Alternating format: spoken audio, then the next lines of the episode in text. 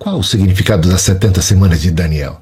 Em primeiro lugar, gostaria de ressaltar que em nenhuma passagem ali no livro de Daniel ou em qualquer outra parte da Bíblia existe qualquer menção que seja a um intervalo, a um parêntese entre a 69 e a 70 semana de Daniel. Pelo contrário, já no capítulo 2 temos uma tremenda profecia sobre um reino que viria nos dias do Império Romano que Deus suscitaria sem auxílio de mãos humanas cortando uma pedra da rocha, e essa pedra rolaria, se chocaria contra os reinos desse mundo e os esmagaria, esmiuçaria, inaugurando um reino que jamais teria fim. Não podemos esquecer também que a profecia foi dada num contexto de cativeiro babilônio, que o profeta Jeremias havia dito que duraria 70 anos. Daniel viveu todo esse período ali e está se cumprindo o prazo dos 70 anos. E por isso Daniel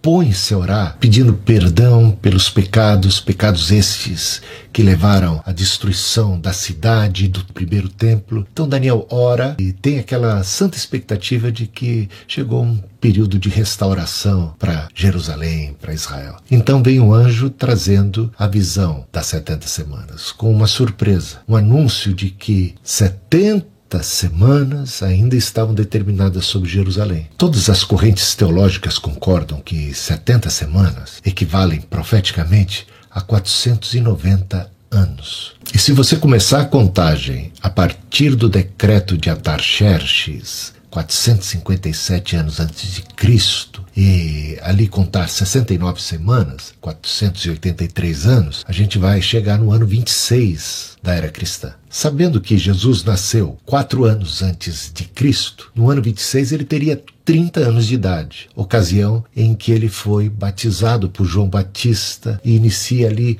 o seu ministério, abrindo as Escrituras, Isaías 61, dizendo: O Espírito do Senhor me ungiu, unção de rei Bendito o Rei que vem em nome do Senhor, e seu expulso demônios pelo Espírito Santo de Deus é chegado o reino de Deus. E Jesus disse: Todo o poder me foi dado no céu e na terra, portanto, ide, fazei discípulos de todas as nações. E Paulo diz: é necessário que ele reine, colocando um a um seus inimigos debaixo dos pés, até o último inimigo, que é a morte, que será tragada pela vitória por ocasião da segunda vinda de Cristo. Sabemos que Jesus teve três anos e meio de ministério. Na metade dessa última semana, o ungido foi morto. E aí, em decorrência da morte do ungido, vem um grande juízo, um novo e tremendo juízo sobre Jerusalém, que Jesus anuncia em Mateus 24, Marcos 13, em Lucas capítulo 21, falando do abominável da desolação de que profetizou Daniel, dizendo que aquela geração de judeus receberia tremendo juízo em decorrência da morte do ungido.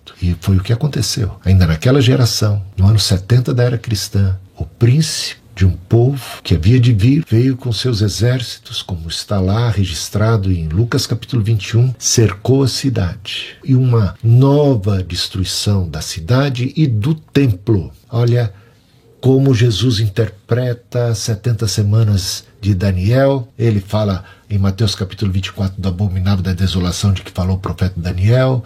Ele fala desse exército que viria. Ele está aqui livrando os seus discípulos, alertando para que eles possam escapar. Quando virdes os exércitos se aproximando de Jerusalém, pernas para que te quer fujam e vem o juízo sobre Jerusalém por causa da morte do ungido. Jerusalém seria pisada pelos gentios, os judeus seriam dispersos por toda parte. As 70 semanas de Daniel não apontam para o fim do mundo, como muitos entendem, mas para a primeira vinda de Cristo, o cumprimento daqueles seis propósitos e também para um novo juízo que se abateria sobre Jerusalém, com a destruição da cidade, do templo, conforme interpretou nosso Senhor Jesus Cristo, aconteceria naquela geração.